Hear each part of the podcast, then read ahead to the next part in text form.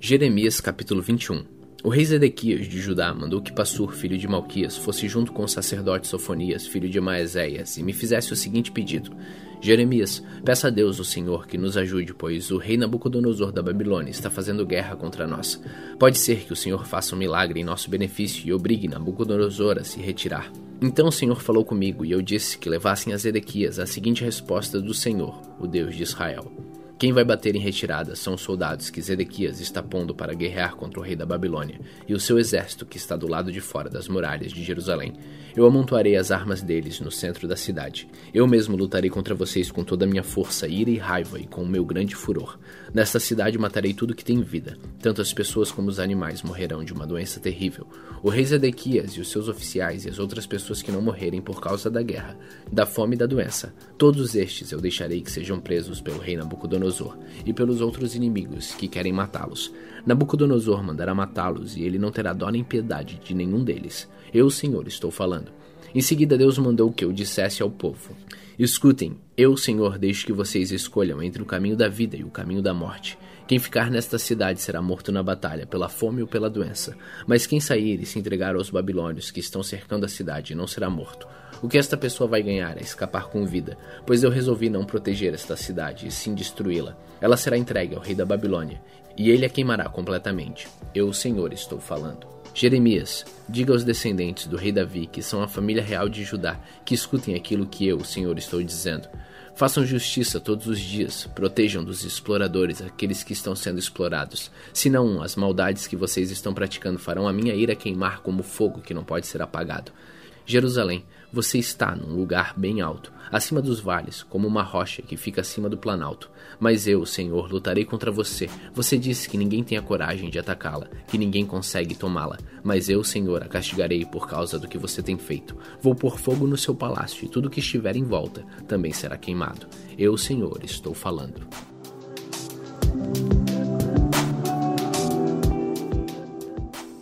Jeremias capítulo 22 o Senhor Deus mandou que eu fosse ao palácio do rei de Judá, descendente de Davi, para dizer ao rei e aos seus oficiais e ao povo de Jerusalém que escutassem estas palavras do Senhor.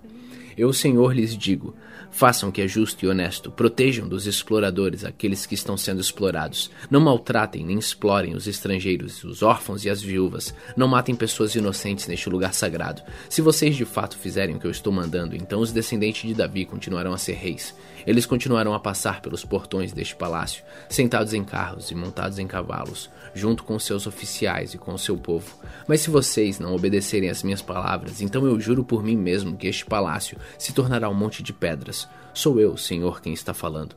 O palácio real de Judá é lindo como a terra de Gileade e como os montes Líbanos, mas eu farei com que vire um deserto, um lugar onde ninguém mora. Estou mandando homens para destruí-lo. Todos eles virão com seus machados, derrubarão as suas lindas colunas de madeira de cedro e a jogarão no fogo. Depois muitos estrangeiros vão passar e perguntar um ao outro por que é que eu, Senhor, fiz uma coisa dessa com esta grande cidade. Aí eles responderão que foi porque vocês abandonaram a aliança que fizeram comigo, o Deus de vocês, e adoraram e serviram outros deuses. Povo de Judá, não chore pelo rei Josias, nem lamente a sua morte, mas chore amargamente por Joacás, seu filho. Vão levá-lo, e ele nunca mais voltará nunca mais verá a terra onde nasceu. Pois o que o Senhor Deus diz a respeito de Joacás, filho de Josias, que ficou no lugar do seu pai como rei de Judá, é o seguinte: Ele foi embora daqui para sempre, para nunca mais voltar. Ele morrerá no país para onde o levaram, e nunca mais verá esta terra. Ai daquele que constrói a sua casa com injustiça e desonestidade, não pagando os salários dos seus vizinhos e fazendo com que trabalhem de graça. Ai daquele que diz: Vou construir para mim uma casa bem grande, com quartos espaçosos no andar de cima, então ele põe janelas na casa, forra as paredes com cedro e pinta de vermelho. Será que você é rei só porque constrói casas forradas de cedro melhores do que a dos outros? Josias, o seu pai, viveu uma vida normal, sempre foi justo e honesto, e tudo o que ele fez deu certo. Ele tratou com justiça os pobres e os necessitados, e tudo lhe correu bem. Quem faz isso mostra que de fato me conhece. Sou eu, Senhor, quem está falando mas você só enxerga os seus interesses egoístas. Você mata os inocentes e explora o seu povo com violência. Por isso Deus diz o seguinte a respeito de Jeoaquim, rei de Judá e filho de Josias: Ninguém vai chorar a morte de Jeoaquim, nem dizer: Que coisa horrível, amigo, que coisa horrível. Ninguém vai chorar por ele, nem gritar: Meu senhor, meu rei. Ele será sepultado como se sepulta um jumento morto. Será arrastado e jogado para fora dos portões de Jerusalém. Povo de Jerusalém, vá até o Líbano e grite. Vá à terra de Bazã e grite bem alto. Que a sua voz seja ouvida desde as montanhas de Moabe, pois todos os países amigos que você tem foram derrotados. Deus lhe falou quando você estava bem de vida, mas você não quis ouvir. Isso é o que você tem feito desde a sua mocidade, pois nunca obedeceu a Deus. As suas autoridades serão espalhadas pelo vento, e os seus amigos serão levados como prisioneiros de guerra. Então a sua cidade será humilhada e envergonhada, por causa de todo o mal que você tem. Você que está muito seguro entre os cedros trazidos do Líbano, como vai gemer quando chegarem as dores, dores iguais às da mulher na hora do parto. O Senhor Deus disse a Joaquim, rei de Judá e filho de Jeoaquim: Juro pela minha vida que, ainda que fosse um anel de rei na minha mão direita, eu arrancaria. Vou entregá-los às pessoas que o querem matar, das quais você tem medo, ao rei Nabucodonosor da Babilônia e aos seus soldados. Jogarei você e a sua mãe numa terra estranha, onde vocês não nasceram, e lá morrerão. Vocês terão saudades da sua terra, porém não voltarão para lá. Então eu disse: Será que Joaquim é como um pote quebrado que foi jogado fora e ninguém mais quer? Por que é que ele e seus filhos foram levados e jogados numa terra que não conhecem? Ó terra, terra, terra, escute o que o Senhor disse. Este homem está condenado a ficar sem filhos e será um fracassado. Ele não terá descendentes que sejam reis como Davi e que reinam em Judá. Eu, o Senhor, falei.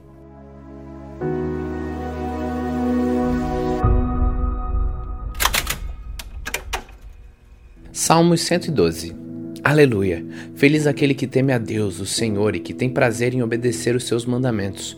Os filhos desse homem serão poderosos na terra prometida, e os seus descendentes serão abençoados. Na sua casa, muita riqueza, e ele é sempre bem-sucedido. A luz brilha na escuridão para aqueles que são corretos, para aqueles que são bondosos, misericordiosos e honestos. Feliz aquele que tem pena dos outros e empresta generosamente e que dirige os seus negócios com honestidade.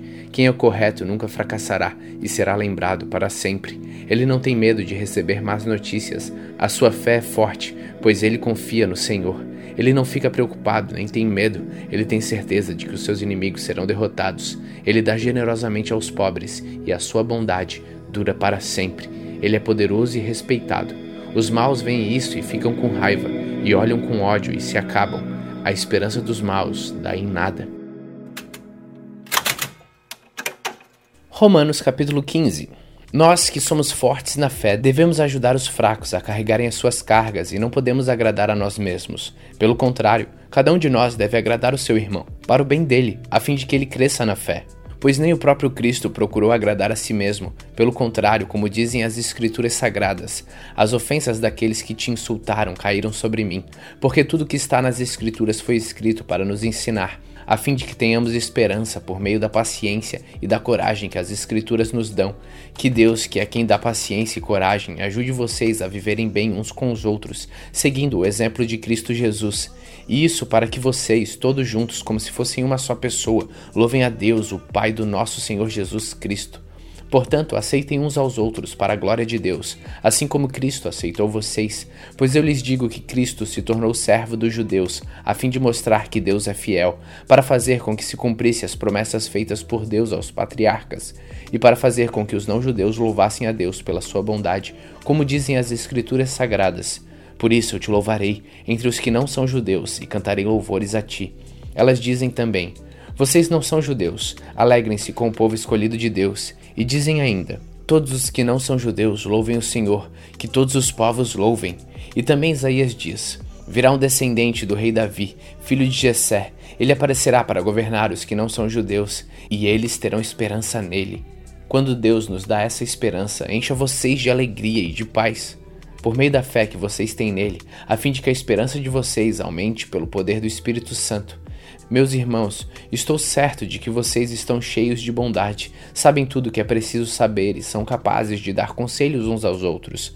Porém, nesta carta, me atrevi a escrever com toda franqueza para fazer com que vocês lembrem das coisas que já sabem.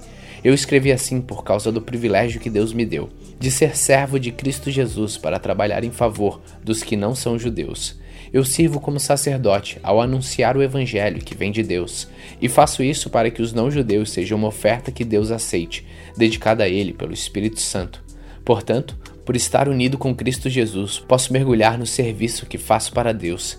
Eu me atreverei a falar somente do que Cristo tem feito por meio de mim, a fim de levar os não-judeus a obedecerem a Deus. E isto tem sido feito por meio de palavras e de ações, pelo poder de sinais e milagres e pelo poder do Espírito de Deus. Assim, viajando desde Jerusalém até a província da Líria, tenho anunciado de modo completo o Evangelho a respeito de Cristo, para não construir sobre alicerces colocado por outros. Tenho me esforçado sempre para anunciar o Evangelho nos lugares onde ainda não se falou de Cristo.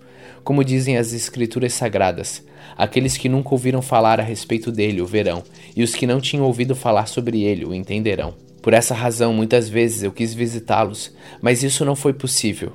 Porém, já que terminei o meu trabalho nessas regiões e como há muitos anos tenho pensado em ver vocês, espero fazer isso agora. Gostaria de vê-los quando fizer a minha viagem para a Espanha. Gostaria também que vocês me ajudassem a ir até lá, depois de eu ter o prazer de estar com vocês por algum tempo. Mas agora vou para Jerusalém, a serviço do povo de Deus que vive ali, pois as igrejas das províncias da Macedônia e da Acaia resolveram dar uma oferta para ajudar as pessoas do povo de Deus em Jerusalém, que estão necessitadas. Os próprios cristãos da Macedônia e da Acaia resolveram fazer isto, mas de fato eles têm a obrigação de ajudar aqueles necessitados. Os judeus repartiram seus bens espirituais com os que não são judeus, e por isso os não-judeus devem prestar com seus bens materiais esse serviço cristão aos judeus. Depois que eu terminar esse trabalho e que entregar toda a oferta que foi recolhida para eles, viajarei para a Espanha, e no caminho visitarei vocês. E sei que quando visitá-los levarei comigo muitas bênçãos de Cristo eu peço, irmãos, pelo nosso Senhor Jesus Cristo e pelo amor que o Espírito Santo dá, que me ajudem, orando em fervor por mim. Orem para que eu escape das pessoas da Judéia que não creem em Cristo e também para que a ajuda que eu vou levar a Jerusalém seja bem aceita pelo povo de Deus que vive ali. E assim, se Deus quiser, chegarei em Roma, cheio de alegria, e lhes farei uma visita que me dará um novo ânimo. E que Deus, a nossa fonte de paz, esteja com todos vocês. Amém. Romanos capítulo 16. Eu recomendo a vocês a nossa irmã Febe, que é diaconisa da igreja de Sencreia. Recebam essa irmã em nome do Senhor, como deve fazer o povo de Deus. Deem a ela toda ajuda que precisar, pois ela tem ajudado muita gente e a mim também. Mando saudações a Priscila e ao seu marido Áquila, meus companheiros no serviço de Cristo Jesus. Eles arriscaram a sua vida por mim. Sou muito agradecido a eles, e não somente eu, mas também todas as igrejas dos que não são judeus. Saudações também à igreja que se reúne na casa deles. Saudações ao meu querido amigo Epêneto, que foi o primeiro a crer em Cristo na província da Ásia. Saudações a Maria, que tem trabalhado muito por vocês. Saudações a Andrônico e a irmã Júnia, meus patrícios judeus, que estiveram comigo na prisão. Eles são apóstolos bem conhecidos e se tornaram cristãos antes de mim. Saudações a Ampliato, meu querido irmão no Senhor, e também a Urbano, nosso companheiro de trabalho no serviço de Cristo, e ao meu querido amigo Stax. Saudações a Apeles, um irmão que tem dado muitas provas da sua fé em Cristo. Saudações ao pessoal da família de Aristóbulo. Saudações a Herodião, meu patrício judeu, e aos irmãos do Senhor da família de Narciso. Saudações a Trífina e a Trifosa, irmãs que trabalham no serviço do Senhor. E a minha querida amiga Perside, que também tem trabalhado muito para o Senhor. Mando saudações a Rufo, trabalhador que tem se destacado no serviço do Senhor, e a mãe dele, que sempre me tratou como filho. Saudações aos irmãos Alcítrico, Flegonte, Hermes, Pátrobas, Hermas e todos os irmãos que estão com eles. Saudações a Filógo e a Júlia, a Nereu e a sua irmã, aos irmãos Olimpas e a todas as pessoas do povo de Deus que estão com eles. Cumprimentem uns aos outros com um beijo de irmão. Todas as igrejas de Cristo mandam saudações a vocês. Meus irmãos, peço que tomem cuidado com as pessoas que provocam divisões, que atrapalham os outros na fé e que vão contra os ensinamentos que vocês receberam. Afastem-se dessas pessoas, pois os que fazem essas coisas não estão servindo a Cristo, nosso Senhor, mas a si mesmos. Por meio de conversa macia e com bajulações, eles enganam o coração das pessoas simples. Todos sabem que vocês têm sido fiéis ao Evangelho, e por isso eu me alegro por causa de vocês. Quero que sejam sábios a respeito do que é bom, e não tenho nada a ver com o que é mal.